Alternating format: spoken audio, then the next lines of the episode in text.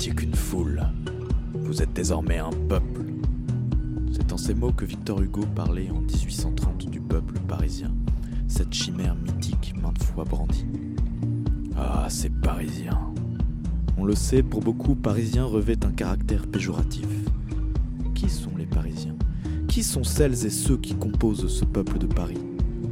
Aujourd'hui, on estime que seuls 30% des habitants de Paris sont nés dans la capitale. Les Parisiens et Parisiennes, pris dans le sens de ceux qui habitent Paris, sont pour la plupart des migrants ayant migré plus ou moins tardivement vers la capitale. Car c'est bien de cela dont il est question aujourd'hui, de migration. Migrants, de tous les sens, de tous les imaginaires dont l'on remplit ce mot, le migrant est toujours perçu comme l'étranger, celui qui vient d'un autre pays. Et pourtant, avant d'être international, les migrations vers Paris furent d'abord régionales. Avant d'être capitale internationalisée, Paris fut d'abord ville régionalisée. Pendant le 19e siècle, que ce soit au Montparnasse breton, au boulevard Saint-Antoine auvergnat ou encore sur la montagne Sainte-Geneviève limousine, Paris est habité par ces régions.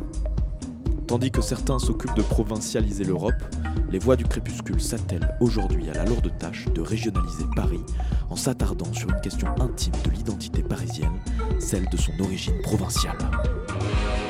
Nous sommes pour ce faire en bonne compagnie, accompagné de l'écrivain Marc Tardieu. Bonsoir. Bonjour.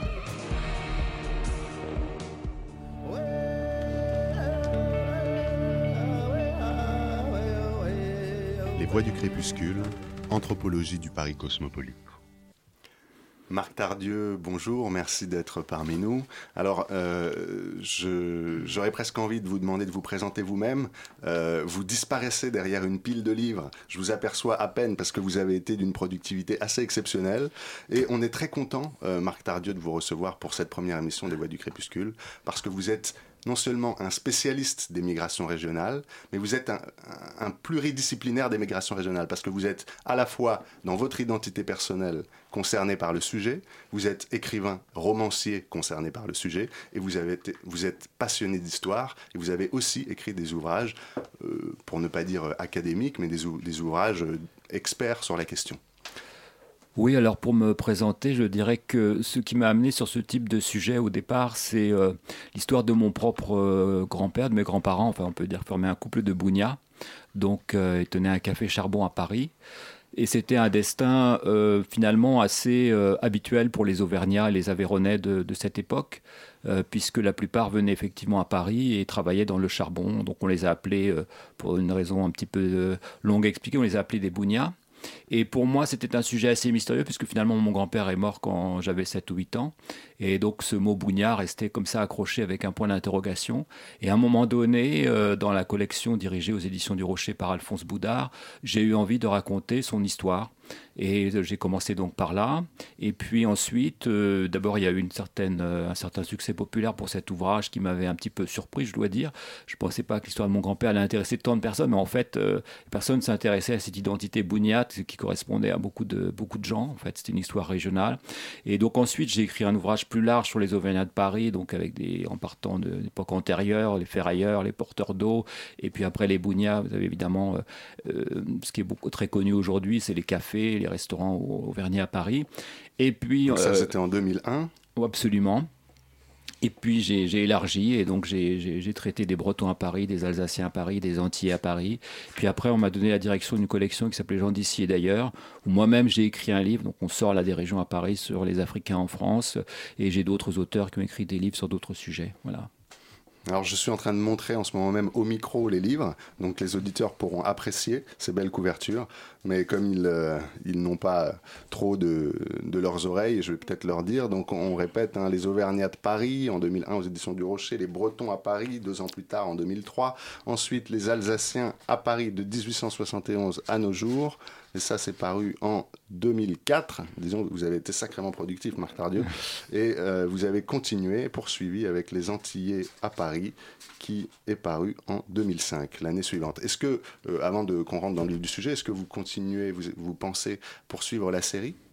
Alors je ne sais pas, j'avais a priori, euh, j'aime bien fonctionner par période de 10 ans, donc j'avais euh, a priori fixé comme objectif de travailler sur ces thèmes-là entre l'âge de 40 ans et 50 ans. Là j'ai dépassé la cinquantaine et donc je suis plutôt parti sur d'autres sujets, euh, mais je n'ai pas été non plus jusqu'au bout de cette, de cette collection puisqu'il y en a d'autres. il y a un livre qui devait être fait sur les Corses à Paris, bon, qui n'a pas pu voir le jour, mais qui était un sujet évidemment très intéressant, les Savoyards à Paris, enfin il y a, d'autres sujets effectivement Léo nous en parlera dans cette émission d'ailleurs. D'accord très bien.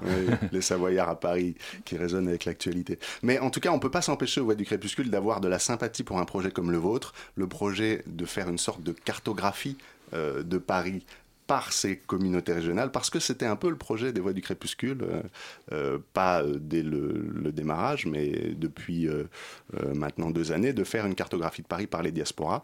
Et bon, nous, c'est moins ambitieux, c'est des émissions d'une heure à chaque fois par diaspora, mais comme vous, on a la frustration de ne pas avoir fini, mais comme vous, on a quand même le, contentement d'en avoir dessiné quelques-unes. Cette année, on, on, se fixe peut-être une nouvelle direction. En tout cas, on, élargit l'horizon, puisqu'on ne va pas simplement s'intéresser à l'anthropologie euh, du Paris d'aujourd'hui, mais aussi euh, à l'histoire, évidemment toujours l'histoire sociale euh, de Paris, et aux, aux diasporas du passé qui ont peut-être été des diasporas par le passé. C'est d'ailleurs des questions qu'on va vous poser, c'est-à-dire des communautés en lien avec leur territoire d'origine et ayant au sein même de la ville des liens qui les unissent des liens claniques ou des liens euh, euh, familiaux, et qui aujourd'hui n'apparaissent plus euh, nécessairement comme des diasporas. Enfin, ce sera aussi un objet de la discussion dans la troisième partie. avant d'entrer dans le vif du sujet, je vais simplement saluer Léo, parce que Léo, c'est la nouvelle recrue de l'année, et c'est grâce à Lucas que Léo nous a rejoint. Donc merci à toi. Bah, merci à vous, salut à tout le monde. Voilà, on est très content euh, que tu nous rejoignes. Et c'est donc toi qui concluras, qui aura la lourde charge de eh conclure euh, cette émission avec une chronique sur euh, l'histoire des Savoyards de Paris. Donc, bon, avant de rentrer dans le vif du sujet et de parler de ce que vous, ce que vous connaissez le mieux, c'est-à-dire l'émigration régionale plutôt vers la deuxième moitié du 19e siècle, on voudrait, avec Lucas, entraîner l'auditeur vers le premier 19e siècle parce que la révolution démographique euh, puisque c'est l'ère des révolutions 1750-1850, tout est révolution. Révolution politique, révolution industrielle, révolution euh, euh, dans les mœurs, dans la vie spirituelle, et aussi sur le plan démographique. Et on va dire que là, c'est difficilement discutable parce qu'il y a des chiffres très précis qui étaient cela. N'est-ce pas, Lucas? Bah oui, euh, en fait, on, enfin, je sais pas, c'est euh, en 1800, euh, la population de Paris, on estime qu'elle est à peu près d'une, de 500 000, 550 000. Et en 50 ans, elle double. Donc on arrive quasiment à un million. La, cinquantaine d'après, elle, elle triple. On arrive à 2 700 000 quasiment. Euh, et alors qu'on voit que le nombre de naissances augmente pas forcément dans la capitale, donc on peut imaginer que c'est parce qu'il y a une, forte migration euh, et qui est mm. massivement euh, des régions de France. Donc, Tout à fait, d'ailleurs j'ai prévu, je vous ai préparé quelques chiffres si vous voulez par rapport à ça. D'abord pour, pour expliquer quand même le tournant des années 1850-1860, il faut savoir que jusqu'en 1860, Paris comptait 12 arrondissements et que les arrondissements 13 à 20 ont été rajoutés en 1860. Donc en fait, c'était, euh, il y avait des fortifications autour de Paris et ces fortifications englobaient des, communes proches qui étaient à l'époque qu'on pourrait appeler la banlieue, c'est-à-dire par exemple comme Belleville, Charonne, euh, Ménilmontant, etc. Et donc euh, en, 1860, ces communes indépendantes sont devenues des arrondissements de Paris. Et donc on est passé brusquement de cette façon-là, de 1 million à 1 million et demi d'habitants. Et effectivement, euh, le sommet, en fait, euh, c'est juste avant la Première Guerre mondiale. Il y avait plus d'habitants à Paris avant la Première Guerre mondiale qu'aujourd'hui. 2 900 000. Aujourd'hui, c'est à peu près 2 200 000. Alors, il faut quand même savoir que, évidemment, euh, Paris n'est peut-être pas non plus la bonne échelle, puisque le XXe siècle, c'était le développement de la banlieue. Et là, on s'en doute, la population a beaucoup augmenté, à peu près 5 millions ou 300 000 avant la Première Guerre mondiale, et puis aujourd'hui on est euh, un, peu plus, un peu plus de 12 millions. Quoi. Donc, euh, alors effectivement, euh, l'immigration régionale explique beaucoup ça. J'ai un chiffre à vous donner qui est en 1926, à partir d'un recensement, c'est très précis. Alors à cette époque-là, vous avez 2 408 000 habitants à Paris.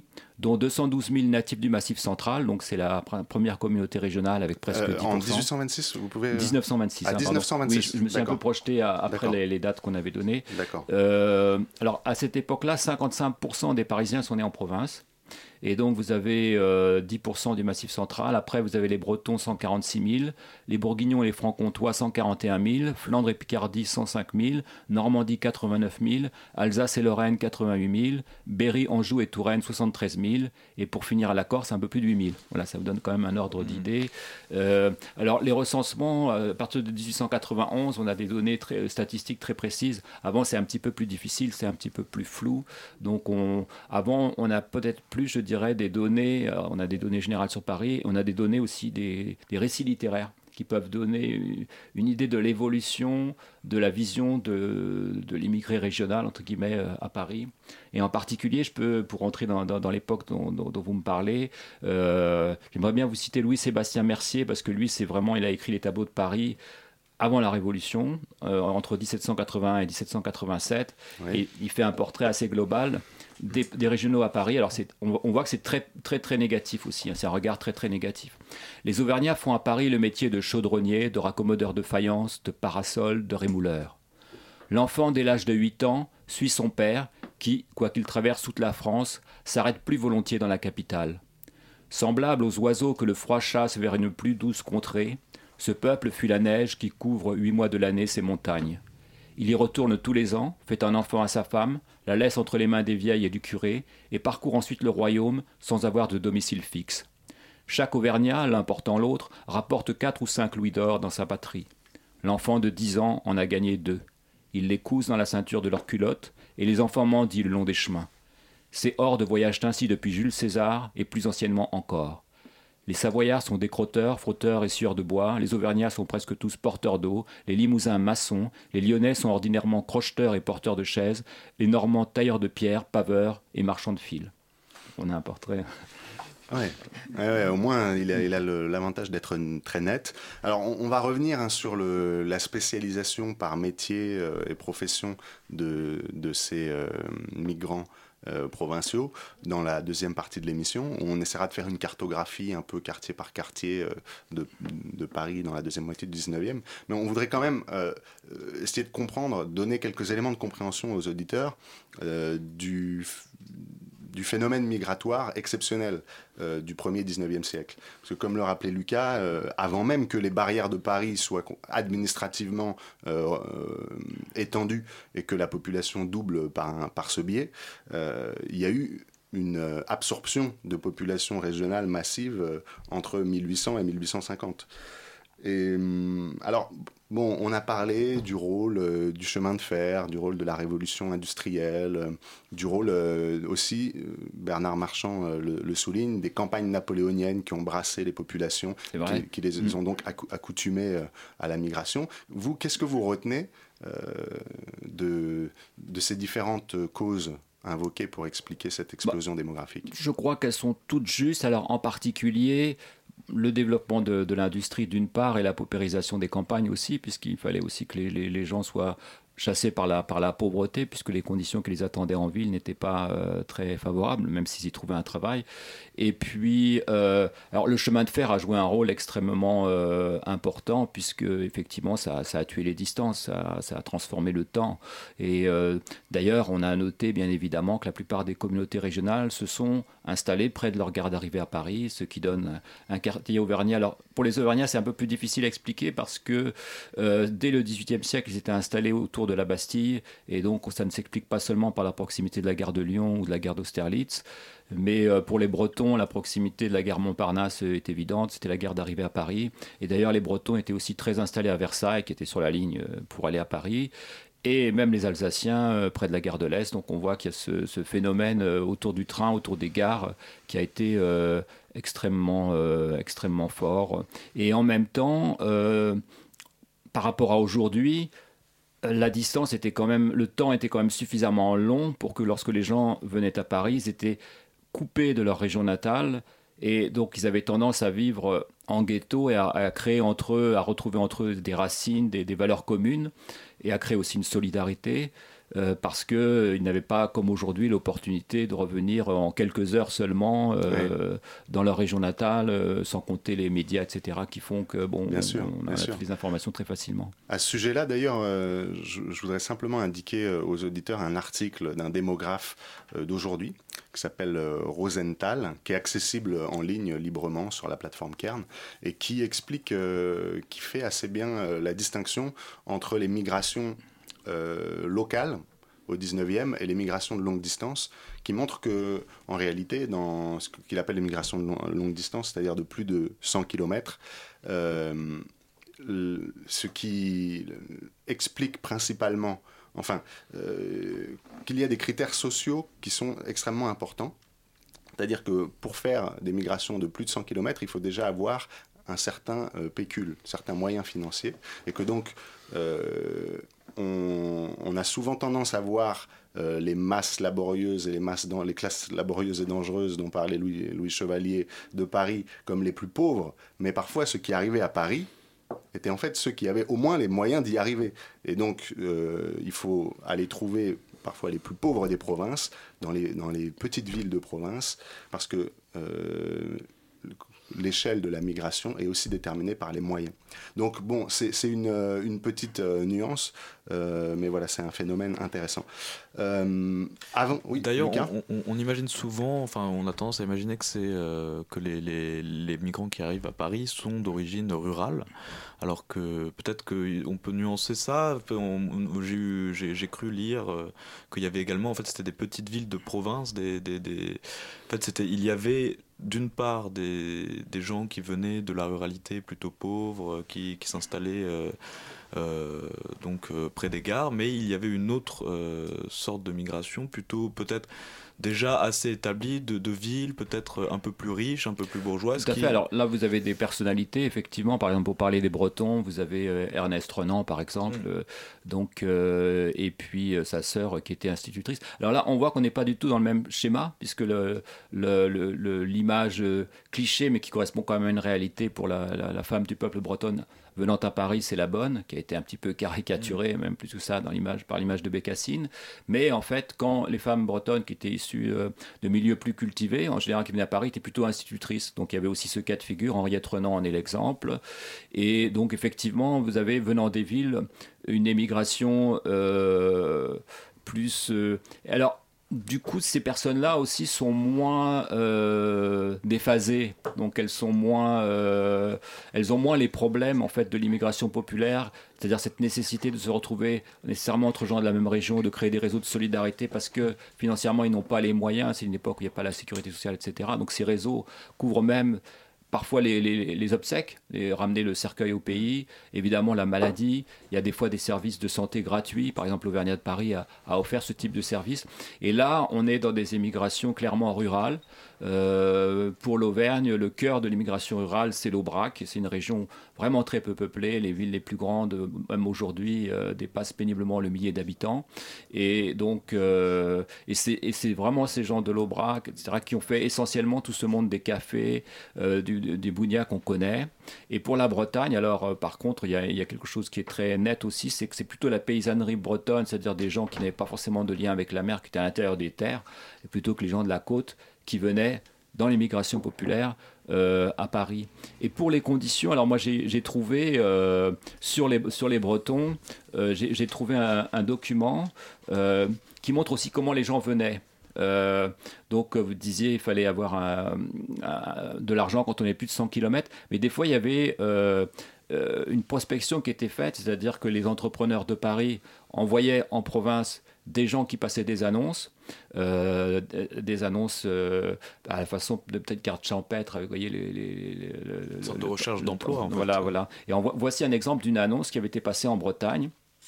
Monsieur Pellerin, entrepreneur à Paris, serait disposé à occuper à partir du 10 novembre prochain des ouvriers terrassiers qui auraient à travailler à Paris en souterrain, moyennant un salaire de 7 à 8 francs pour une journée de 10 heures.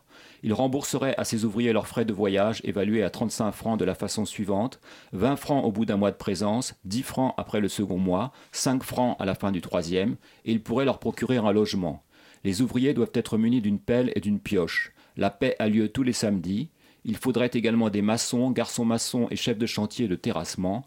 Les maçons gagnent à Paris 8 francs par jour et les garçons maçons sont des jeunes gens de 16 à 20 ans qui ont un salaire quotidien de 6 francs. Et là, c'était donc dans la, à Frignac, dans les côtes du Nord, que cette annonce est passée. Et voilà, il y avait des trains entiers qui, qui amenaient comme ça des ouvriers aussi. Euh, donc, euh, et, donc là, c'était des sortes de, fait, de, de, tracts publicitaires pour euh, essayer de faire venir le plus de gens possible à, la ville pour qu'ils trouvent du, enfin pour qu'ils aient, du, du travail. Mais est-ce que ça créait pas peut-être un phénomène de où il y a énormément de gens qui viennent et finalement il n'y a pas tant de travail que ça et ça permet à l'employeur peut-être de faire chuter le prix du salaire ou de chuter le prix du salaire et casser les grèves aussi. Et casser les grèves, évidemment, parce qu'en fait, ça. on s'est servi C'est un peu un classique finalement de, l'employeur. Ça, ça, se retrouve, il y a Les raisins de la colère, par exemple, de John Steinbeck, parle très bien de ça dans les années 1930 euh, aux États-Unis, des migrations des populations du sud des États-Unis vers la Californie. Euh, qui ne trouvent, qui arrivent, ils avaient trouvé des tracts de publicitaires euh, pour euh, des emplois, et, finalement, quand ils arrivent, évidemment, mm. il y a 8000 personnes qui sont arrivées pour 500 emplois. Voilà, et donc, il y a aussi, et grâce à ça, il y a une pression pour faire effectivement baisser les salaires et pour faire travailler les gens dans des conditions souvent très très difficiles, comme on le sait au 19e siècle. C'est l'analyse marxienne.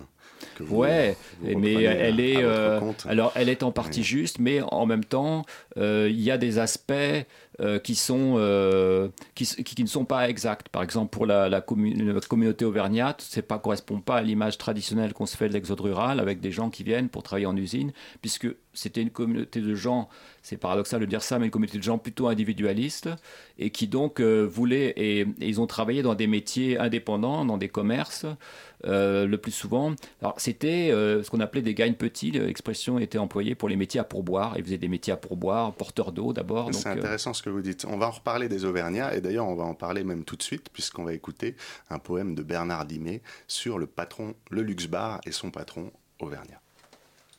Les feignants du luxe bar, les paumés, les horribles, tous ceux qui ruent le pic viennent traîner leurs patins, les rigolos du coin, les connards, les terribles, qui sont déjà chargés à 10 heures du matin, les racines au bistrot, ça va pas jusqu'à Blanche. Et même les abbesses, ils ont jamais vu ça.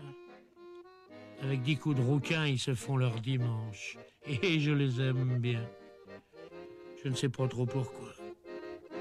Il y a Jojo, qui connaît des chansons par centaines, qui gueule comme un âne avec une voix d'acier, et sur un cheval boiteux va bouffer toute sa semaine, qui crèverait si demain on supprimait le tiercé et le patron du luxe bar.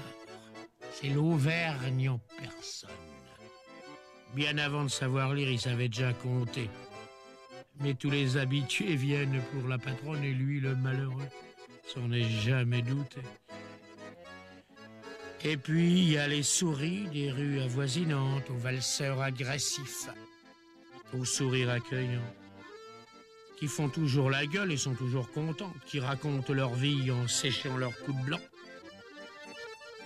Au luxe bar, on se retrouve un peu comme en famille. Poissonnier d'un côté, celui qui vend du requin vient y boire son whisky, parmi les joyeux qui ne sont rien du tout, mais qui sont tous quelqu'un. Les copains du luxe bar, les truands, les poètes, tous ceux qui dans Paris ont trouvé leur patelin, au bas de la rue Le Pic viennent se faire la fête pour que les Auvergnats puissent gagner leur pain.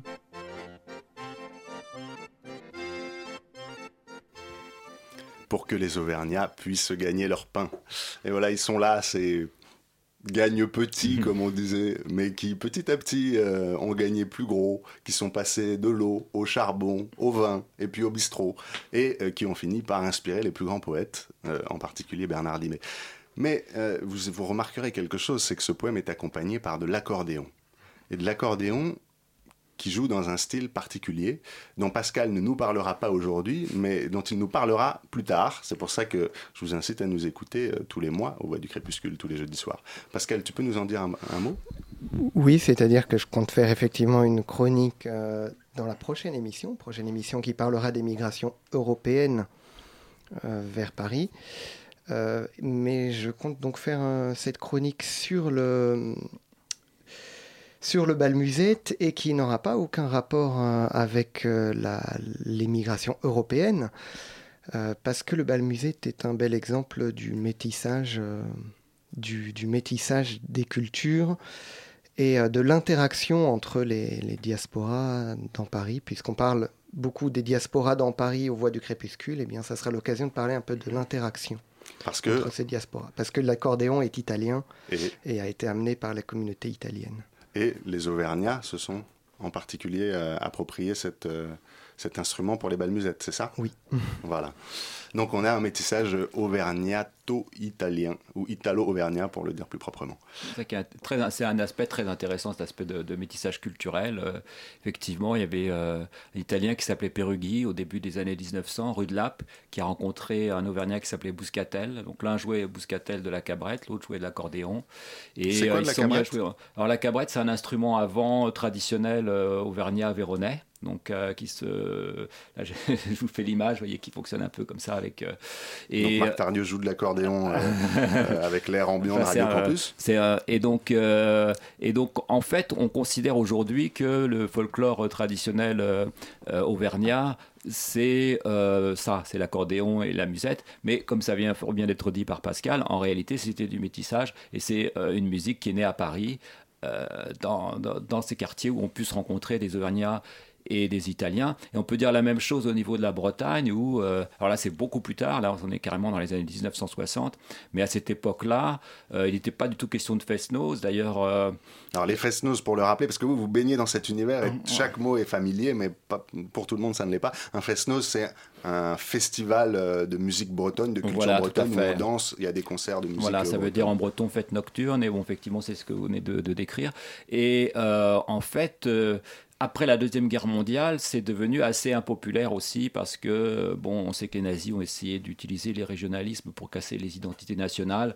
Et donc, euh, du coup, euh, il y avait un problème qui s'était posé avec certains Bretons très indépendantistes qui s'étaient euh, mouillés, entre guillemets, avec, avec les nazis. Mmh. Et donc, plus personne, après la guerre, ah, on, partait sur d'autres bases, mais dans les années 60, on est sorti complètement de ça. Et il y, a des, euh, y a des gens de gauche aussi, bretons, qui se sont appropriés euh, la culture bretonne. Et donc, euh, oui, et là, on, connaît un vrai revival de la culture bretonne. Voilà. Et, mais ça fera peut-être l'objet d'une prochaine émission. En attendant, on reste au 19e siècle, on essaye, même si le temps nous absorbe systématiquement vers le 21e, et donc vers la deuxième moitié. Et on aimerait que vous nous fassiez une description, un portrait, euh, un, peu, comme euh, celui que vous nous avez lu, peut-être moins caricatural, mais euh, de, du Paris des provinciaux, par quartier, par métier. Euh, et peut-être que c'est pas aussi clair que ça. Peut-être que chaque euh, comment dire provincial n'a pas un métier aussi déterminé, mais que vous Alors, pour les euh, pour les Auvergnats, donc les métiers les plus visibles sont donc ferrailleurs au XVIIIe siècle. Il le reste au, au, au XIXe. Porteur d'eau. Évidemment, c'est avant eau et gaz à tous les étages, donc c'est avant la révolution haussmanienne. donc toute cette époque vraiment Donc première 1860, 70 euh... 1800, 1850 et avec des gens déjà qui s'enrichissaient. Donc le principe, hmm. c'était de. C'est bien des porteurs d'eau à tonneaux, non? Parce que je crois qu'il y a ah. deux sortes de porteurs d'eau. Il y a des sortes de porteurs d'eau à bretelles qui portent des seaux autour d'eux, avec, avec, deux seaux, de cerceaux de fer autour. Exactement. Avec un joug. il, y avait, il, y avait, les deux. Il y avait les deux effectivement avec un J'ai l'impression que les Auvergnats étaient plutôt sur le dessus du panier du, porteur d'eau, c'est-à-dire qu'ils ont réussi à du tonneau, oui, enfin du porteur de sur le dessus du tonneau, bien sûr.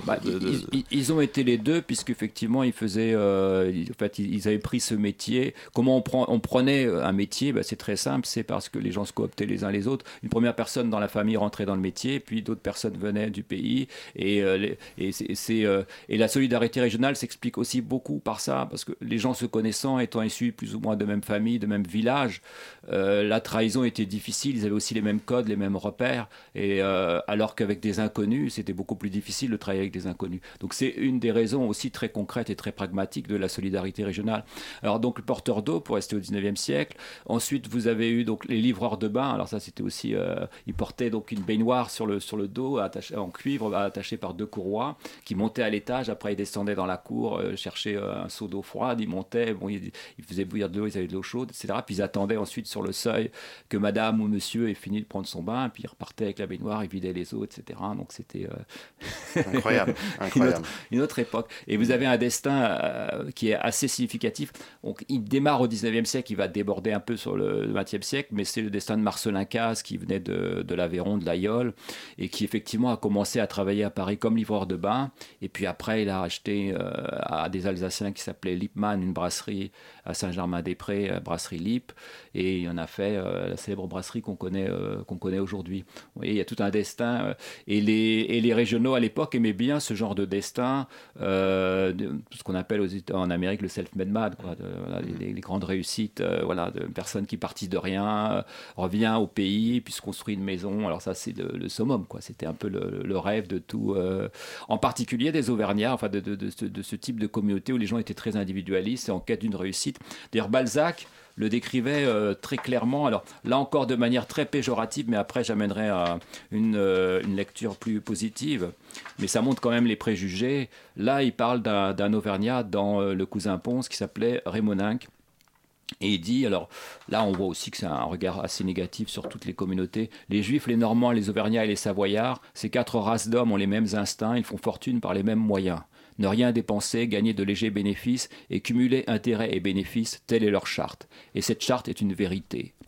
En ce moment, Rémoninck, réconcilié avec son ancien bourgeois Monistrol, en affaire avec de gros marchands, allait chiner, le mot technique, dans la banlieue de Paris, qui, vous le savez, comporte un rayon de 40 lieues. Après 14 ans de pratique, il était à la tête d'une fortune de 60 000 francs et d'une boutique bien garnie. Sans casuel, rue de Normandie, où la modicité du loyer le retenait, il vendait ses marchandises aux marchands en se contentant d'un bénéfice modéré. Toutes ses affaires se traitaient en patois d'Auvergne, dit charabia.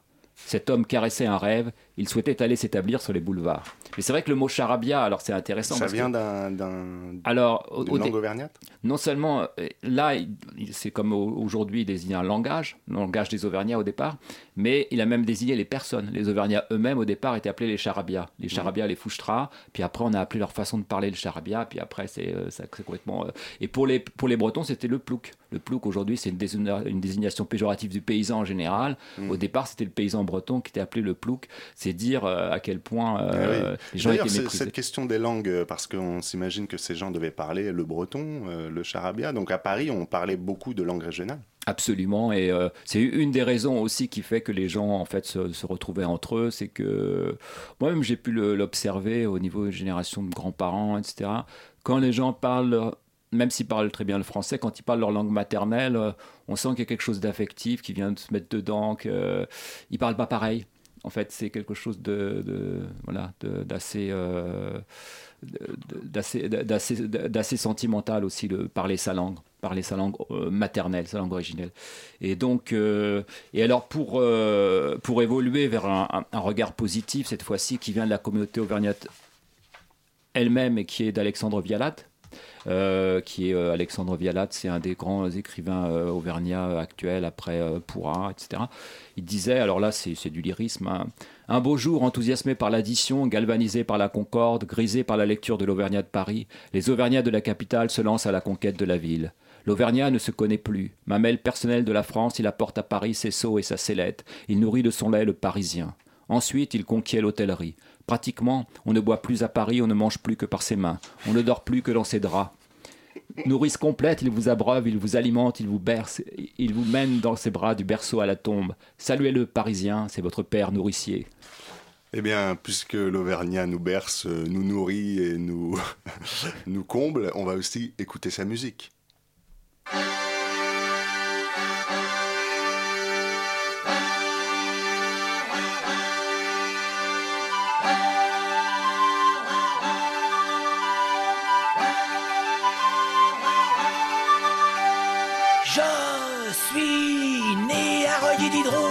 Comme qui dirait de la mauvaise graine. Mes aïeux étaient parigots, des poules bouts jusqu'à la moelle des os. Parigots, tête de veau. De l'eau de robinet dans les veines. C'est tout de même un peu pecno de jamais voir courir un ruisseau. La, la, la, Quand la ville mimoule, la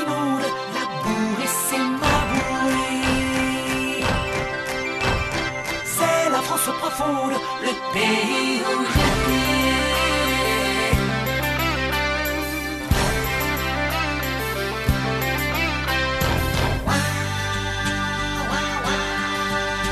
Les abeilles, les champignons, on peut pas dire que c'est très rock'n'roll. Et pourtant, charny coton, y a pas plus swing qu'un vol de papillons. Les dahlias, les oignons,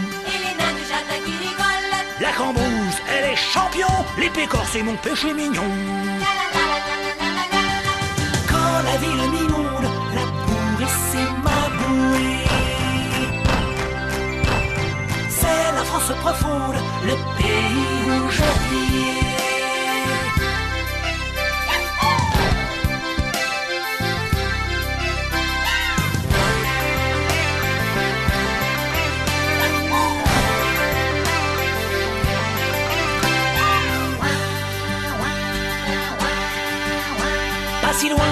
Long, j'ai deux ou trois cousins à la campagne. Cul et chemise, copains comme cochons, on se voyait autour d'un ch'ti canon. Vas-y donc, mon Léon, Et que je te grimpe au mât de cocagne. sans loulon, l'accordéon, joue nous guignol au pays des gnafrons. Quand la ville m'inonde, la bourrée.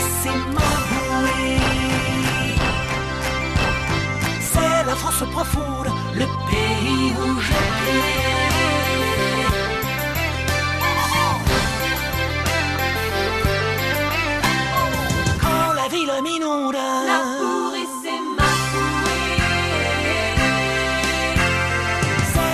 profonde. Le pays où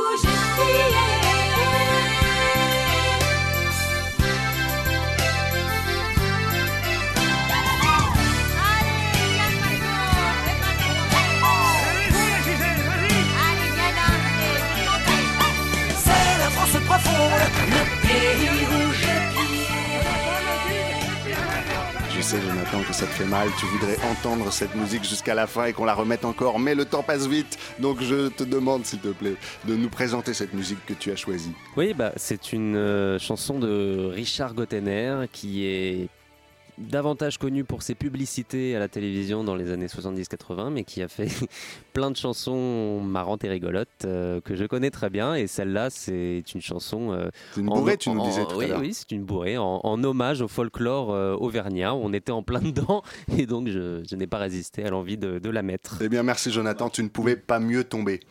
Euh, permettez quelques instants, Marc Tardieu, qu'on euh, s'éloigne de Paris, mais en même temps, vous avez travaillé sur les Antillais de Paris, donc vous n'allez pas être en terrain totalement inconnu. Puisque Pascal va nous parler de la Nouvelle-Calédonie et de la, migra- de la politique migratoire de la Nouvelle-Calédonie. Pascal a un rôle un peu particulier dans cette émission, c'est la voix des peuples autochtones, donc il est toujours un petit peu indépendant. Et cette fois, il va faire parler un peu les Kanaks. Oui, pas toujours, pas toujours. Et justement, je vais parler d'indépendance. Parce que je vais parler de la politique migratoire, mais au regard du processus d'autodétermination en Nouvelle-Calédonie. Euh, le, premier référendum euh, devrait, va avoir lieu l'année prochaine, en novembre 2018. Alors, euh, pour resituer quand même déjà, la Nouvelle-Calédonie, petit territoire d'Océanie, qui compte environ 270 000 habitants et où les habitants, les, les peuples autochtones, qui étaient donc là avant la, colonisation française, sont appelés les Kanaks et représentent à peu près 40% de la population.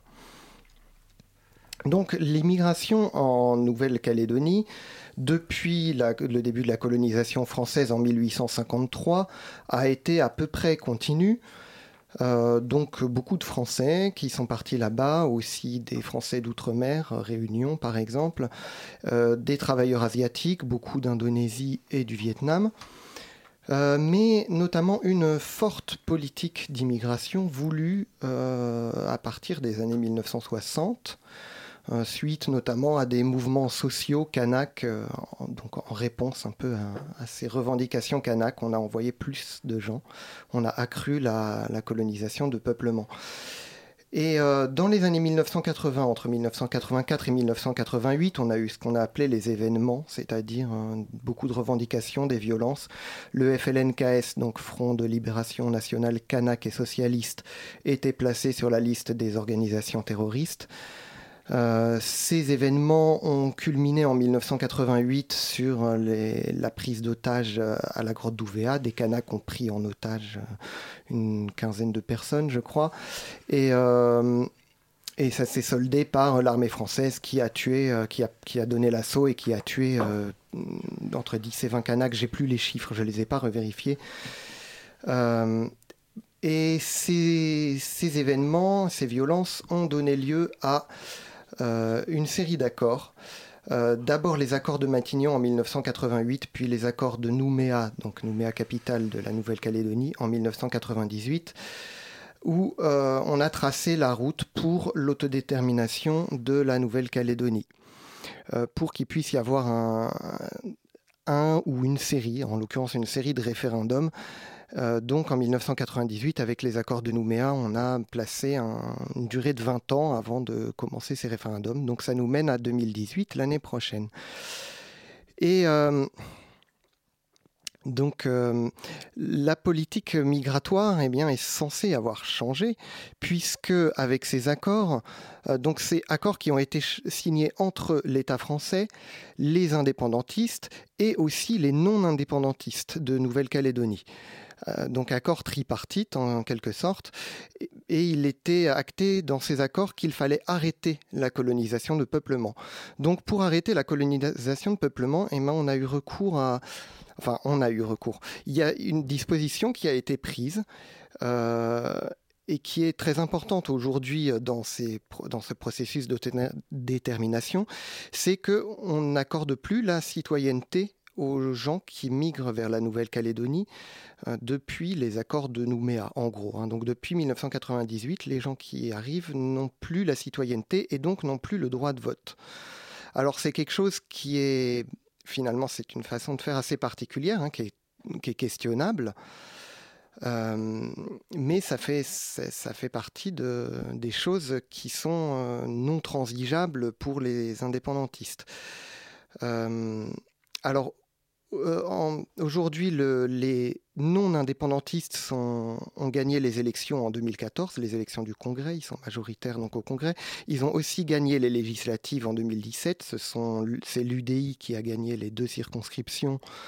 Euh, L'UDI qui est donc euh, qui a présenté des candidats non indépendantistes modérés, c'est-à-dire qui prônent quand même l'éla- l'élaboration d'un destin commun avec les indépendantistes, euh, en comparaison à une droite plus dure qui, elle, euh, compte vraiment sur euh, l'accroissement du rapport de force afin que les, non-indépendantistes soient le plus nombreux possible pour gagner les élections. Et donc, en fait, il y a tout un enjeu autour de l'immigration aujourd'hui et de la question de la citoyenneté pour justement remporter ces élections. Euh, et les, indépendantistes euh, bah, accusent l'État français de ne pas respecter, euh, de ne pas vraiment respecter les accords, puisque l'État français fait beaucoup obstacle à ce qu'on vérifie les listes électorales. Or, les, in- les indépendantistes essayent de vérifier toutes les listes électorales pour vérifier que justement les gens qui n'ont pas le droit de voter ne votent pas, et ce qui n'est pas complètement le cas. Euh, et de même, ils se plaignent que l'État français continue les incitations euh, pour la migration, ce qu'il ne devrait plus faire du coup, euh, mais par bah, des politiques fiscales ou le fait que les salaires pour les fonctionnaires soient deux fois plus élevés euh, qu'en métropole. Euh, voilà, donc. euh, qui fait un là. peu le pont entre ton euh, objet de prédilection, qui sont les combats des peuples autochtones, et notre émission sur les migrations.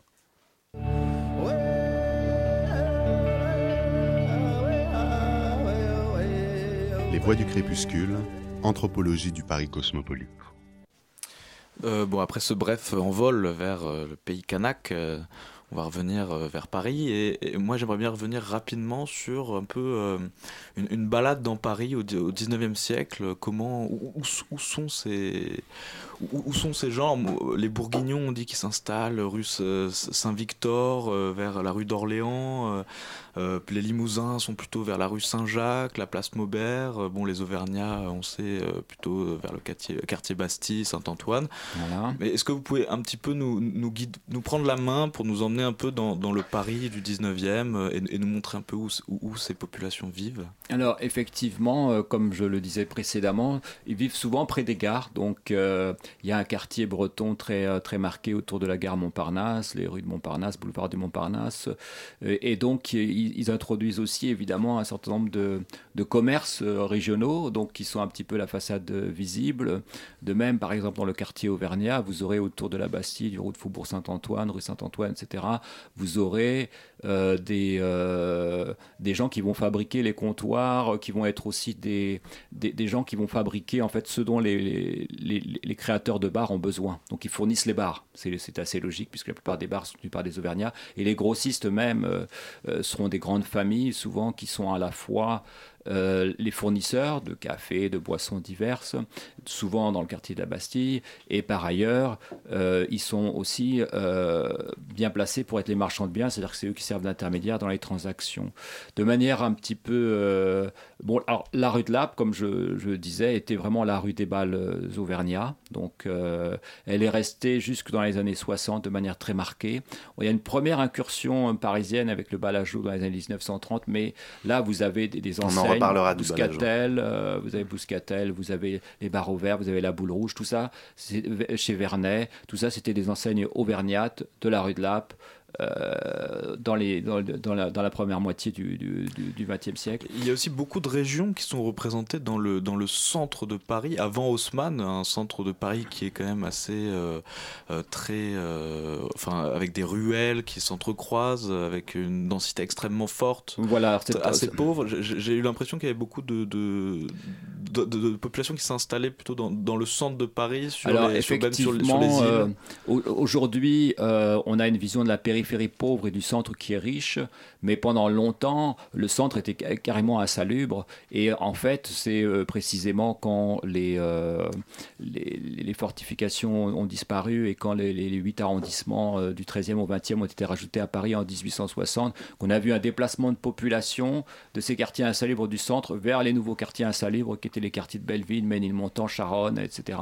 Et donc, et c'est ce qui explique aussi la, la, la- la forte densité de population à cette époque-là. Comme je disais tout à l'heure, il y a un siècle, il y avait plus d'habitants à Paris intramuros qu'aujourd'hui.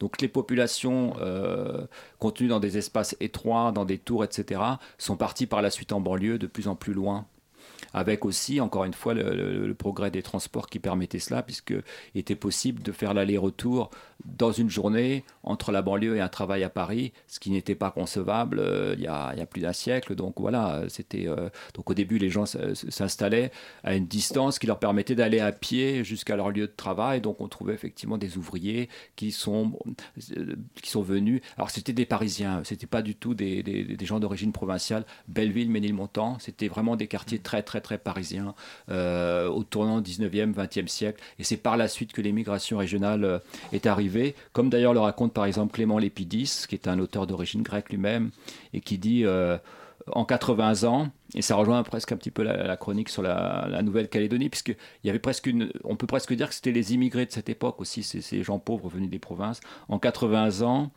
les pas français sont venus de 15 pays avec valises et baluchons. D'abord, en 1900, les Auvergnats. Si je les cite, c'est qu'en ce temps-là, on les surnommait les émigrés du centre, tamates et cheveux noirs. Vos papiers qu'on leur demanderait aujourd'hui dans le métro.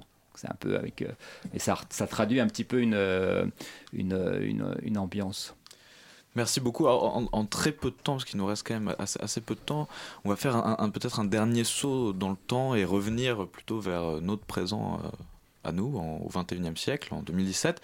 Et quelles sont peut-être les, traces qui peuvent euh, rester de ces, de ces migrations régionales vers Paris, qui, qui commencent fait, dès le Moyen-Âge, des traces, au 17e, bon, ça, ça, ça accélère un petit peu, 18e, et c'est vraiment l'explosion au 19e, le, ça ne fait que grandir peut-être euh, jusqu'à maintenant, mais on a l'impression, enfin c'est difficile de retrouver ces traces-là quand on se balade dans le Paris d'aujourd'hui. Tout à fait. euh, Alors, il reste quand même, euh, par exemple, du côté de la rue de Rivoli, vous trouverez un certain nombre de bars qui sont tenus par des, par des Auvergnats, enfin la rue de Rivoli vers, vers le Louvre. Euh, si, rue de Lappe, il y a deux, deux établissements encore auvergnats, un restaurant et un- une boutique de, de, de salaison, bon, qui sont peut-être en passe de disparaître du reste. Euh, Il y a quand même euh, la rue du Montparnasse, euh, qui, euh, qui est une Oui, rue bretonne sûr. très très marquée. hein. Donc, et il reste le Tijos qui existe toujours. donc c'est un établissement breton emblématique du, du même quartier. Alors ce qui est intéressant, c'est que les ligues existent toujours. Les ligues, donc là c'est pas du visible, mais c'est la Ligue auvergnate du Massif central existe toujours. Là, les- il y a différents mouvements bretons et les fest-noz bretons sont extrêmement vivants aujourd'hui en région parisienne. C'est peut-être une des manifestations les plus visibles euh, de la communauté bretonne à Paris. Finalement, les gens se retrouvent aujourd'hui plus autour de la culture et, et beaucoup moins autour d'un travail commun, autour d'un même quartier, mais euh, ils ont un certain nombre. C'est là où on peut trouver de la jeunesse qui garde le lien avec la région tout en étant parisienne. C'est autour de la culture, même les groupes folkloriques auvergnats sont assez vivants avec des gens jeunes. Euh, oui, alors on, aurait mille questions encore à vous poser euh, sur la façon dont une communauté finit par se diluer dans, la société française ou si elle garde ses, euh, spécificités et malheureusement on va pas pouvoir vous les poser. Mais Léo va éclairer un petit peu cette question avec un focus sur l'histoire des Savoyards de Paris. Oui, alors moi ce que je voulais vous proposer pour euh, finir cette émission, c'est en quelque sorte de migrer vers euh, notre prochaine thématique qui sera celle des migrations européennes, euh, donc autour de la question des Savoyards qui ne sont pas vraiment en France et pas vraiment en Europe. Savoyard. Homme sale, grossier et brutal. C'est ainsi que le peuple parisien qualifie le Savoyard dans les années 1830. Espèce de Savoyard, entend-on dans les rues de Paris. Il évoque bien sûr une autre image, celle du brave paysan et du guide vers les cimes enneigées. Depuis 1815, la Savoie est redevenue un duché. Elle s'est arrachée, en quelque sorte, à la France. Un Savoyard à Paris, c'est donc un étranger, même s'il parle le français, même si la Révolution fait partie de son histoire. Il se fond comme il peut dans la masse. Le journaliste Léon Fauché nous raconte.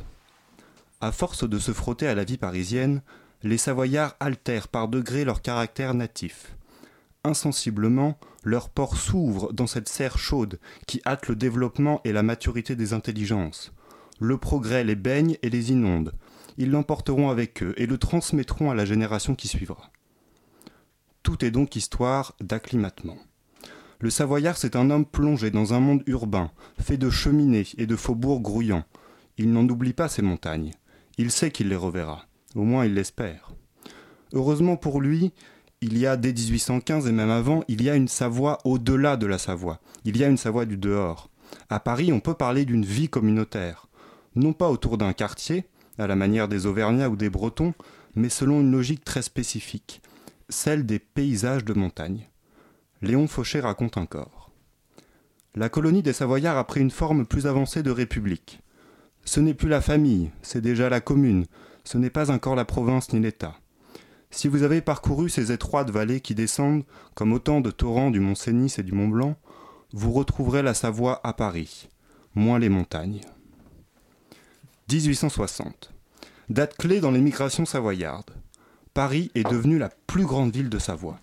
Elle compte trois fois plus d'habitants que Chambéry. Autre fait majeur, la région est réintégrée à la France. C'est le moment du consolidement. C'est vrai qu'à ce moment-là, la communauté savoyarde de Paris est conquérante. Elle prend les rênes d'un corps de métier très spécifique, l'union des commissaires de l'hôtel de vente. En fait, nos migrants y profitent de la fièvre accumulatrice bourgeoise. Les ventes aux enchères parisiennes rapportent chaque jour un peu plus. L'hôtel Drouot, qui est le fer de lance du marché de l'art, il a besoin d'une équipe de gros bras sur qui elle peut compter, et ces gros bras, ça va être ceux des Savoyards. Ces manutentionnaires savoyards, ils font preuve d'une audace remarquable. Entre eux, il n'y a pas de hiérarchie, il y a des salaires strictement égaux. Chaque col rouge, comme on les surnomme, possède la même part du capital que ses collègues. Le rapport de production capitaliste s'en retrouve brisé, mais la solidarité, elle, est assurée. Alors aujourd'hui, les cols rouges de l'hôtel Drouot n'existent plus. Ils ont disparu récemment et c'est devenu une sorte de bizarrerie, cette forme de solidarité intergénérationnelle liée à la question du sol. Pourtant, si on se remémore ces migrations, on se remémore les paysages d'où l'on vient, nos manières d'y vivre et de s'y entraider. C'est rappeler que migrer vers Paris, c'est déplacer son paysage c'est fabriquer de l'événement urbain. Merci beaucoup Léo pour cette très belle euh, première chronique et mm, qui va euh, nous permettre de conclure sur euh, comment dire euh, peut-être un point de théorie. On n'a pas voulu faire cette émission euh, sur les, grands textes de la démographie, euh, de l'histoire sociale, etc. On a voulu la rendre vivante et Marc Tardieu, vous avez très bien su le faire. Néanmoins, je voudrais inviter nos auditeurs à se pencher vers les travaux de Max Weber et en particulier vers un, ouvrage qu'il a écrit qui s'appelle La ville, dans lequel il explique très bien comment la commune du médiéval, par le fait qu'elle permet de dépasser les liens fraternels, les liens claniques, et qu'elle se transforme en une collectivité territoriale indépendante des premières familles qui l'ont fondée, a constitué un élément fondateur euh, de l'esprit du, capitalisme hein, pour Max Weber. Ce qui va pas tout à fait dans le sens de l'opposition entre les Savoyards euh, collectivistes et les euh, euh, capitalistes, mais néanmoins ce qui est intéressant. Euh, Marc Tardieu, euh, je ne sais pas si vous avez un mot peut-être euh, à, dire pour réagir à la chronique de, Léo. Non, je trouvais que c'était très intéressant. Alors, avec sur la, Savoie, quelque chose d'assez particulier aussi au 19e siècle. En fait, les Savoyards à l'époque donc étaient italiens et on ne les autorisait pas à partir avec leurs femmes. Et donc, de ce fait, ils épousaient, ils ont épousé beaucoup de Parisiennes ou de, femmes d'autres communautés euh, parce qu'ils se retrouvaient à, Paris, donc sans, femmes savoyardes, alors que les Auvergnats se mariaient entre se mariaient entre eux, les Bretons aussi, etc. Souvent au début. Merci beaucoup pour cette précision. C'est le moment de nous quitter et de dire à nos auditeurs qu'on se retrouve dans un mois sur un sujet qui n'est que la poursuite de celui-ci, un peu plus tard dans le siècle et dans le XXe siècle, et euh, avec euh, cette même équipe, cette nouvelle équipe en partie, avec Léo, Lucas, Éléonore, Pascal qui est toujours là. Euh, peut-être Jonathan qui nous a sauvés en réalisant cette émission, peut-être avec vous Marc Tardieu. Et on vous dit au mois prochain. Merci beaucoup. Ah, j'ou- j'oublie bien sûr que euh, je dois annoncer l'émission suivante, mais je vais laisser pour ce faire son animateur. Salut, ça va? Euh, À la prochaine émission, euh, on on va parler un peu de paupérisation puisqu'on va passer que de la musique de la ville d'Édimbourg sur MapMonde. Formidable.